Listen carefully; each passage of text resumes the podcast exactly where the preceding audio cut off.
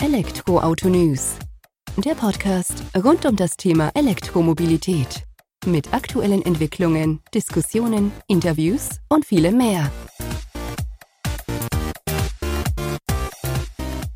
Servus und herzlich willkommen bei einer Sonderfolge des Elektroauto-News.net Podcast. Ich bin Sebastian, freue mich, dass du diese Woche zuhörst, oder diese Folge zuhörst, weil ich mich mit Annika und Stefanie über den Genesis GV60 austausche, unsere Eindrücke da zueinander bringen oder auch eben schaue, wo da Differenzen sozusagen sind in der Wahrnehmung des Stromers und hab das direkt oder pack das direkt zu unserem Testbericht natürlich mit dazu, dass du, wenn du dann eben noch weitere Informationen möchtest, in die Show Notes reinschauen kannst, dort den Weg zum Artikel mit vielen Fotos und auch schriftlichen Eindrücken findest um da dann eben auch dein Wissen über den Genesis GV60 zu vertiefen. Jetzt gehen wir direkt rein ins Gespräch mit Stefanie und Annika. Viel Spaß damit! Hi Annika, hi Steffi, schön, dass ihr euch heute die Zeit nehmt, dass wir uns ein wenig über den Genesis GV60 austauschen. Den hatten wir ja alle drei sozusagen zum Testfahren schon zur Verfügung gestellt bekommen, durften da unsere Eindrücke sammeln und da wollen wir uns ja einfach mal ein Stück weit ja miteinander verständigen, was wir davon halten. Im Vorgespräch haben wir schon gemerkt, das Thema Farbe äh, wird bestimmt zu der einen oder anderen Diskussion führen. Aber bevor wir da einsteigen, stellt euch doch gerne selbst mal vor. Vielleicht beginnen wir mit dir, Annika. Hi, ich bin Annika. Ähm, ich komme aus dem Rhein-Main-Gebiet in der Nähe von Mainz und fahre seit äh, nicht ganz zwei Jahren den Hyundai Ioniq 5 mit dem Project 45 und habe über meinen Beitritt zur E-Mobilität dann auch die Steffi kennengelernt in unserem Verein von den Electrified Women. Sehr schön. Dann gerne du jetzt, Steffi. Ja, ich bin die Steffi. Ich war ja schon mal bei dir. Ich freue mich, dass ich wieder da sein darf. Und äh, ich komme aus einem ganz anderen Gegend. Ich komme aus der Nähe von Bremen. Äh, wir fahren auch den Hyundai Ioniq 5 und dann haben wir noch als Zweitwagen den Hyundai Kona Electric und ich gehöre ja auch zu den Electrified Women und Annika und ich haben uns als äh, E-Cannonball Team 21 für die Electrified Women zusammengetan und durften dann letztes Jahr beim E-Cannonball für ähm, Robin, für den Moderator vom, von Robin TV, den Genesis GV60 dann ein ganzes Wochenende genießen. Und habt ihr ja dementsprechend auch ein Stück weit Strecke dann zurücklegen dürfen auf dem E-Cannonball.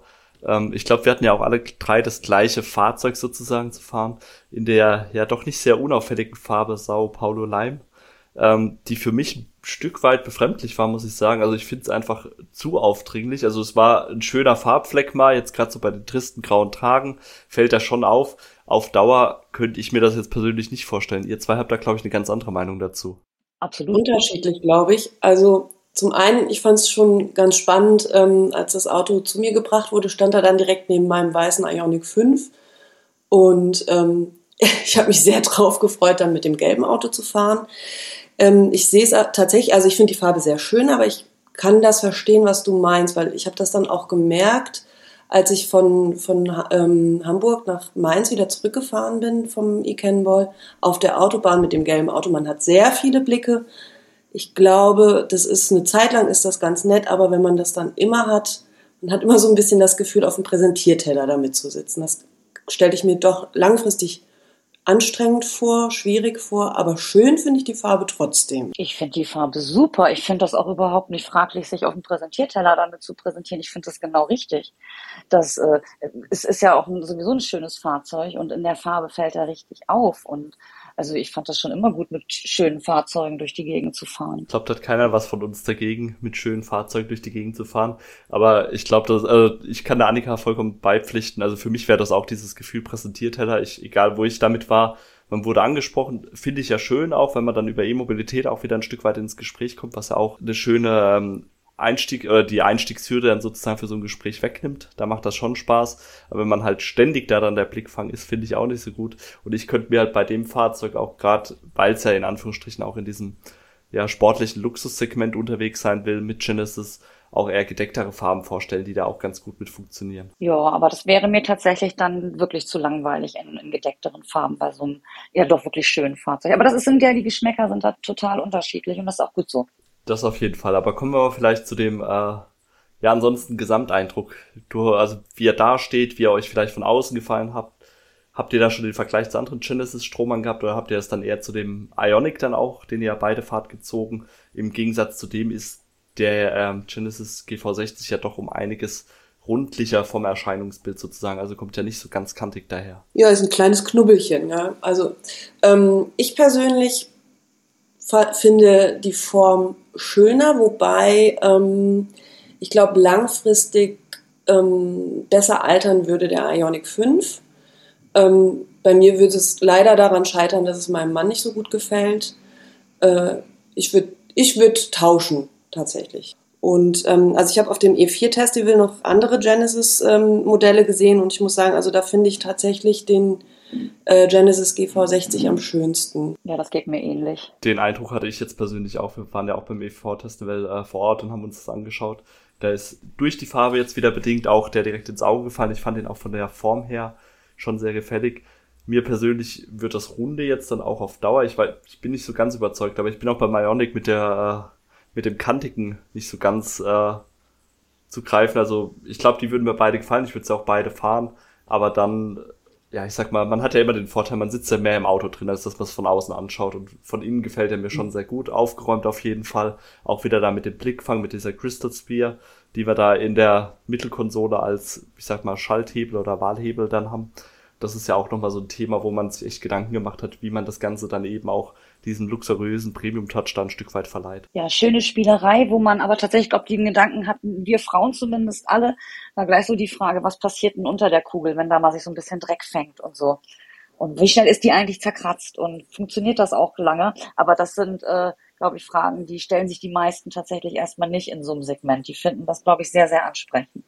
Und vom, äh, wenn man das wirklich mal vom Fahren vergleicht, also von, von der Bauweise vom Ionic 5 zum Genesis GV60, dann sind die doch schon ein bisschen besser. Es ist ein besseres Fahrwerk, es ist ein bisschen besseres, strafferes Sitzen, es äh, ist einfach also ein bisschen Schippe draufgepackt auf jeden Fall auf das Fahrzeug. Ob es dann die 20.000 Euro Unterschied wirklich ausmacht, muss dann jeder selber entscheiden. Ja, das auf jeden Fall. Also was ich halt gemerkt habe im Vergleich zu dem Ionic 5 und auch zum EV6, die ja alle drei auf der gleichen Plattform aufbauen sozusagen, dass der Stromverbrauch jetzt wahrscheinlich auch ein Stück weit bedingt durch aktuelle Wetter dann ähm, doch nochmal eine Spur höher ausgefallen ist. War das bei euch ähnlich oder war das durch den E-Cannonball dann eh so ein Stück verzerrt sozusagen in der Wahrnehmung. Naja, wir hatten, also dieses Jahr, äh, letztes Jahr war das ja schon, da war das ja so, dass es sehr darum ging, ähm, den WLTP-Wert zu unterbieten, was wir auch geschafft haben. Das heißt also, die Rallye selber sind wir äußerst sparsam gefahren, sind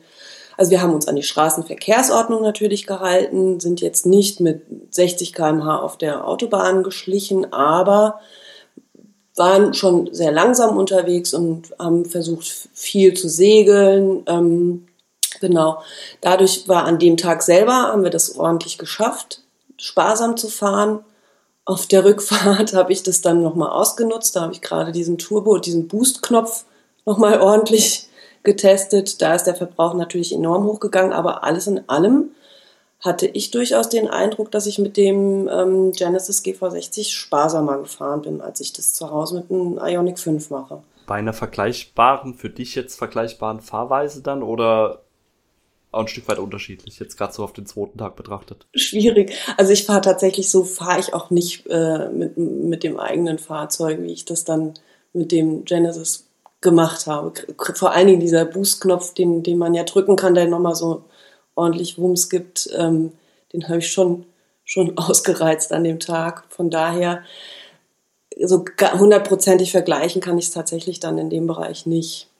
Da müsste ich nochmal die, die, den Alltag testen. Den hatte ich leider nicht mit dem Auto. Ja, aber auch schön zu sehen von eurer Seite aus jetzt, äh, dass du gesagt hast, man schafft es auch, ohne sich da jetzt komplett einzuschränken, natürlich spar sparsam zu fahren, dann auch die WLTP-Werte zu unterbieten. Also das heißt, er kann ja zumindest mal das erreichen, was er auf dem Papier dann auch irgendwo verspricht. Auf jeden Fall. Also ich glaube, wir sind so mit äh, unter 16 Kilowattstunden gefahren. Es hat die ganze Zeit wahnsinnig geregnet und wir sind schon so unsere 100 auf der Autobahn gefahren und, und ordentlich 50 in der Ortschaft. Ähm, also wir haben es nicht übertrieben mit dem langsamen Fahren und dann von dafür fand ich den Verbrauch wirklich gut. Das kann man, denke ich, auf jeden Fall so unterschreiben. Jetzt haben wir ja auch, ich sag mal, äh, der CW-Wert wird ja auch geformt oder äh, besser dargestellt, in Anführungsstrichen, durch die digitalen Außenspiegel oder Seitenspiegel, die, mit denen er ja daherkommt, den habt ihr ja auch dran gehabt bei euch.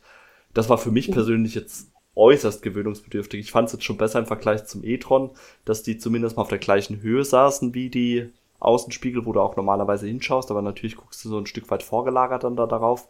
Wie habt ihr das wahrgenommen? War das für euch auch gewöhnungsbedürftig? Habt ihr euch damit zurechtgefunden?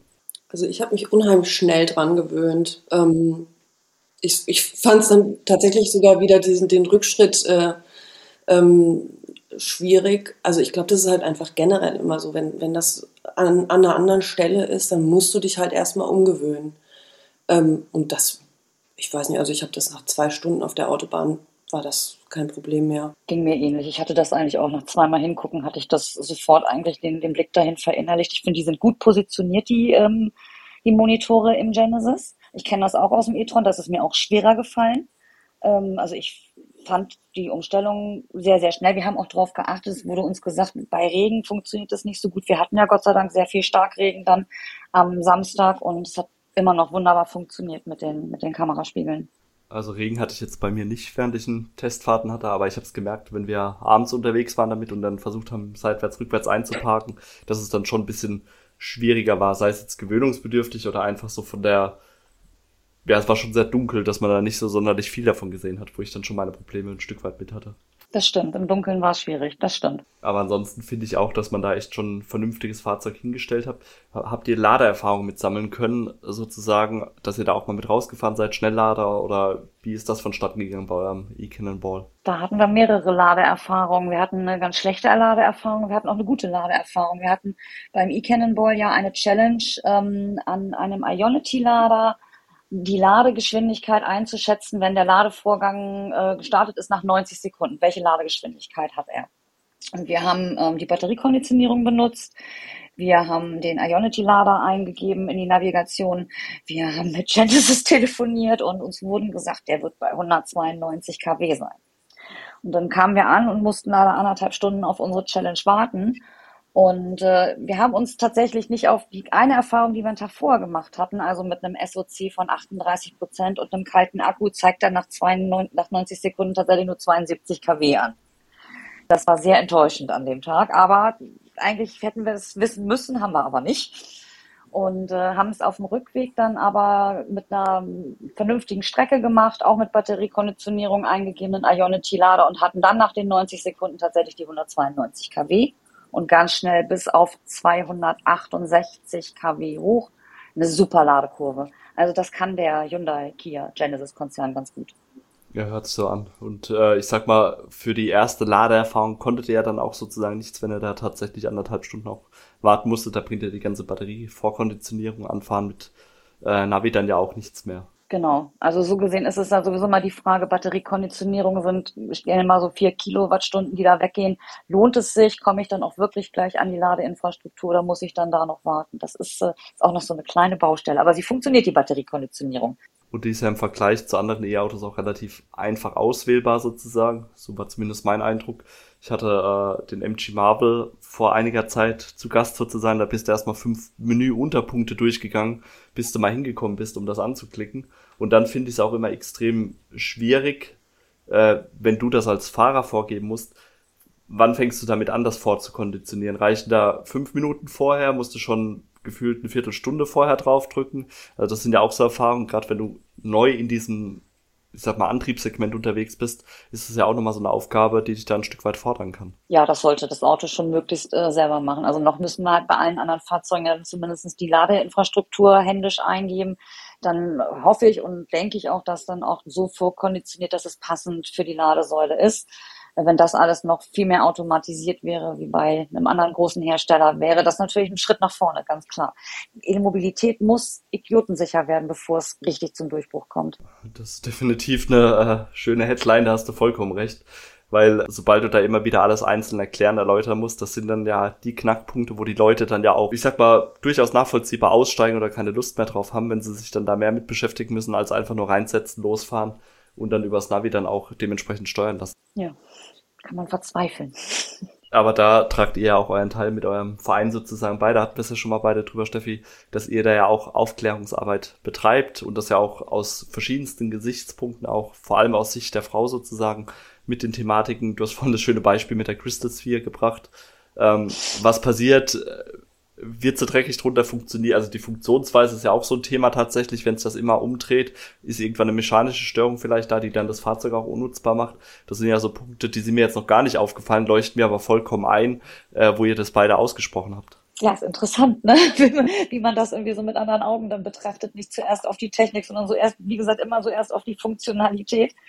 Ähm, ja, tatsächlich. Also tatsächlich habe ich vor allen Dingen bei dieser, bei dieser Kugel immer gedacht, naja, die sieht ja jetzt schön aus, aber immer dann, wenn ich das Auto fahre und nutze, sehe ich sie ja gar nicht. Also eigentlich ist die falsch rum da drin. Eigentlich müsste die rauskommen, dass der, der schöne Teil der Kugel müsste dann rauskommen, wenn ich tatsächlich auch im Auto sitze und fahre. Das ist ein guter, gutes Argument tatsächlich. Also bei mir war es so, meine bessere Hälfte hat das auch von außen schon gesehen, ist dann rein und dann, oh, was ist denn das da Tolles, was macht das?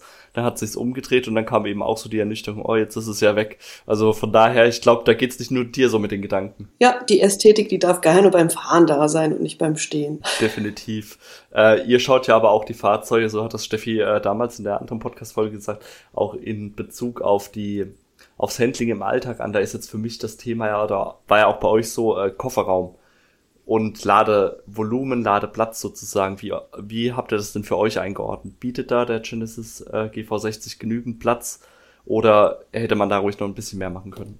Ich glaube, der ist ja relativ vergleichbar mit dem Ionic 5. Und ähm, man muss dazu sagen, ich habe ähm, ähm, drei Kinder, die noch sehr viel mitfahren. Ich habe einen Hund, ich habe einen sehr großen Ehemann Gut, der sitzt jetzt nicht gerade im Kofferraum, aber zumindest der Hund.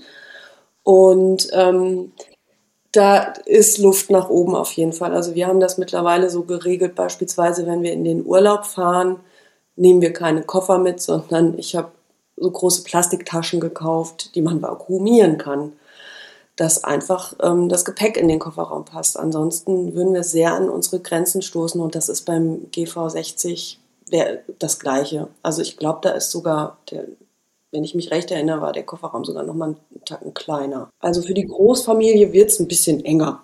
Gut, aber ich sag mal so, du hast ja, oder ihr habt ja jetzt auch schon Lösungen gefunden, wie man es dann angehen kann. Da braucht man natürlich auch so ein Stück weit immer diesen, ja, Erfindungsreichtum, nenne ich es mal, aber das haben wir, glaube ich, eher als E-Mobilisten der ersten oder zweiten Stunde mit am, äh, mit am Start, gerade Herausforderungen Ladestationen, die ja jetzt auch glücklicherweise immer wieder besser werden. Ähm, da muss man ja bloß die richtige Idee haben, die du jetzt ja auch hier mit unseren Hörerinnen geteilt hast, um dann da eben vielleicht dann doch nochmal den einen oder anderen Liter mehr Ladevolumen rauszukitzeln. Ja, wobei ich ja sagen muss, also tatsächlich, mich, mich stört das nicht. Ich kann mir nur vorstellen, dass jemand, der eben so ein Premium-Fahrzeug kauft, der möchte auch dann nicht unbedingt mit den Plastiktaschen in den Urlaub fahren. Ähm, da, ja, aber gut, ich meine, das ist, wie gesagt, wir sind fünf Leute. Nicht jeder ähm, braucht dann so viel Gepäck, wie wir das brauchen.